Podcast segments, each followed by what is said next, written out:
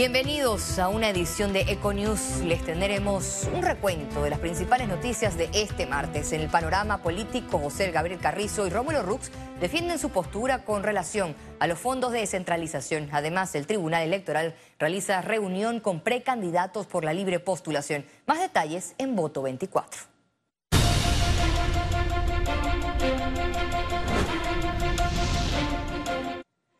Representantes del Tribunal Electoral se reunieron este martes con los precandidatos por la libre postulación para darle seguimiento a la revisión de los videos, la auditoría y fiscalización en los procesos de recolección de firmas. El director de organización electoral, Osman Valdés, solicitó a los aspirantes a los distintos cargos de elección popular reportar con prontitud los inconvenientes que se registren en el sistema para tomar los correctivos necesarios. En el encuentro se resolvieron las inquietudes por el pago de pautas en redes sociales y la entrega de informe de gastos. El vicepresidente y candidato presidencial del Partido Revolucionario Democrático, José Gabriel Carrizo, defendió el uso de los 202 millones de dólares de la descentralización paralela durante una entrevista exclusiva a Telemetro Reporta. Mal llamada descentralización paralela. ¿Cómo hay que llamarla? Mal llamada. Eso está contemplado en el presupuesto general del Estado. Después de más de cuatro años de gobierno, José Gabriel Carrizo, ahora aspirante presidencial, visitó un medio de comunicación. Manifestó que no hay que satanizar la descentralización porque la gestión de Laurentino Cortizo la fortaleció.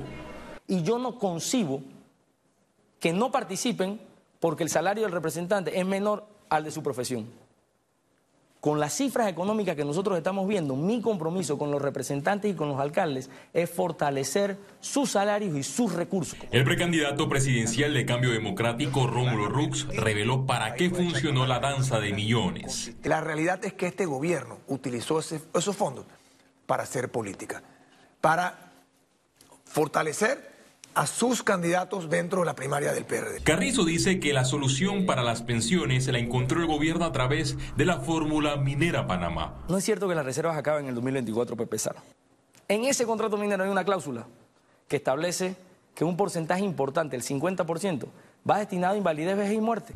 Ante el fracaso del diálogo de la Caja de Seguro Social, Carrizo justificó a qué se debe el estancamiento. Existe mucha incertidumbre en el mundo, Tenogenes. La pandemia, la guerra con Ucrania. Para todo lo que han fallado, la excusa es la pandemia es que la pandemia no me dejó hacer esto o la pandemia no me dejó hacer aquello. Pese a las quejas de los usuarios por el no hay en la caja de seguro social, el candidato del gobierno aseguró que existe abastecimiento de medicamentos. Hemos subido del 70% de abastecimiento al 90% de abastecimiento, todavía no quedan 10. El gobierno no está enfocado en gobernar. Ellos están enfocados en reelegirse. Carrizo indicó que el desempleo disminuyó y la educación mejoró. Félix Antonio Chávez, Econius que esa conversación, que ese diálogo... La precandidata presidencial por la libre postulación, Maribel Gordón, manifestó que es falso que la descentralización se haya fortalecido bajo la actual administración presidencial, como indicó el vicepresidente José Gabriel Carrizo. Ante la falta de recursos, las localidades, los gobiernos locales acudieran a expresiones de privatización de recursos. Dos, advertimos que los mecanismos dejaban puertas abiertas precisamente para que fuera utilizado como una plataforma política clientelar de los gobiernos. Y hoy la realidad es prueba de ello, comunidades que tienen un conjunto de elementos que no han sido resueltos.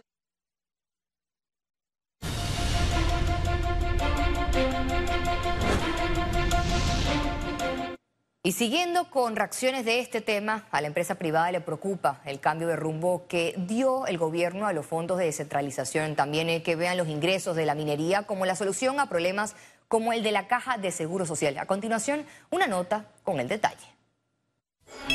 Economía es natural. Líderes empresariales reaccionaron a las declaraciones del vicepresidente de la República, José Gabriel Carrizo, candidato presidencial por el Partido Revolucionario Democrático PRD.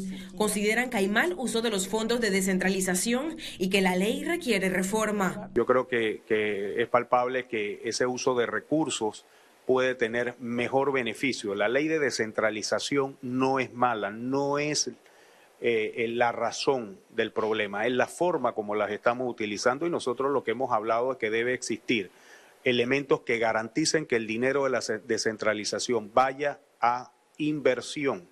Aquí se cambiaron las reglas del juego de la ley de descentralización para permitir más funcionamiento. Ojalá que todo el proceso de utilización de fondos de la descentralización se transparente y que además los ciudadanos seamos más activos para que haya una veeduría constante de lo que hacen juntas comunales, los representantes de corregimientos, las alcaldías, etcétera, etcétera. También criticaron la respuesta de Carrizo en la que aseguró que los ingresos por minería son la solución para las reservas de invalidez, vejez y muerte de la Caja de Seguro Social. Lo ven solo como un parche al problema. Estamos estimando que en el año 2024 eh, por lo menos van a hacer falta mil millones de dólares. Y esto es exponencial, es decir, va a seguir incrementándose. Entonces hay que buscar una solución que sea estable y sostenible.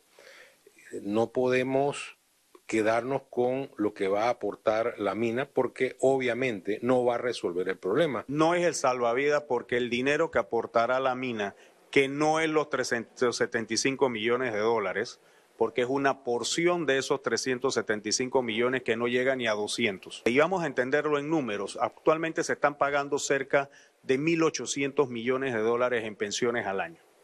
Hay reservas en el 2024 de mil millones de dólares. Esos 200 millones no resuelven el problema.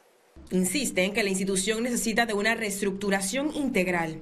Y aunque Carrizo afirmó que el desempleo disminuyó, la empresa privada ve una fuerte migración hacia la informalidad y ausencia de competencias para las vacantes. Ciara Morris, Econews. La Asociación Panameña de Ejecutivos de Empresas, es decir, APEDE, realizará un foro sobre ambiente y urbanismo el próximo 29 de junio. En conferencia de prensa, el gremio explicó que en el foro evaluarán la visión y perspectivas del agua, ambiente y movilidad sostenible en Panamá. Para APEDE se trata de temas importantes que en este momento han tomado relevancia por los cambios climáticos, fenómenos ambientales y prácticas por mejorar como sociedad. Acciones que permitan eh, de alguna forma minimizar el impacto que va a tener eh, el fenómeno del niño eh, durante el transcurso de los próximos meses. Con respecto al tema, al tema de urbanismo, vamos a tener sin duda aquí al Metro de Panamá y vamos a tener a Mi Bus compartiendo con el público sus proyectos que están manejando actualmente, de forma tal que se vea lo que en materia de urbanismo ambas instituciones están manejando. Estudio del Cuerpo de Ingenieros del Ejército de los Estados Unidos para la creación del nuevo sistema de gestión de agua del Canal de Panamá no dice nada nuevo, según el ex administrador del canal, Jorge Luis Quijano. Ya habíamos estudiado Río Indio, por ejemplo, el potencial de Río Indio en el 2002. Lo habíamos vuelto a estudiar en el, 2017, 18, 19. O sea que, que ya, ya sabíamos que Río Indio era la opción eh, más, más prudente de ejecutar en ese momento. Es más, hay más estudios más hacia atrás. Eh, eh, un, un tema que también sabíamos era que el brazo de Trinidad no era una opción. Y siguiendo con notas nacionales, este martes la ex defensora del pueblo Patria Portugal fue detenida haciendo efectiva la sentencia condenatoria emitida por la Procuraduría General de la Nación por peculado agravado en perjuicio de la Defensoría del Pueblo en el 2012. La ex defensora del pueblo deberá pasar 96 meses en prisión. Y en otra información tenemos hoy que más de 16 personas fueron aprendidas en la operación Mate por su supuesta vinculación por el delito de asociación ilícita para delinquir en la modalidad de huertos, de hurtos, perdonen, y robos de vehículos. La operación Mate, desarrollada por el Ministerio Público y la Policía Nacional, realizó 40 diligencias de allanamientos en residencias, establecimientos comerciales y talleres, logrando decomisar algunos artículos como piezas de autos, computadoras y otros indicios. El Consejo de Gabinete aprobó contratar a tres empresas para la recolección, transporte y disposición final de la basura en la ciudad. La cotización ascendió a 24 millones de dólares y se dio a través de un proceso en línea. En sesión del Consejo de Gabinete se explicó que las empresas metropolitanas de Aseo, Pronto Aseo y el consorcio Covela fueron las escogidas para la recolección de basura en la ciudad. El ministro de Salud indicó que cada una trabajará en una zona diferente para poder contener los desechos que generan los 26 corregimientos de la capital.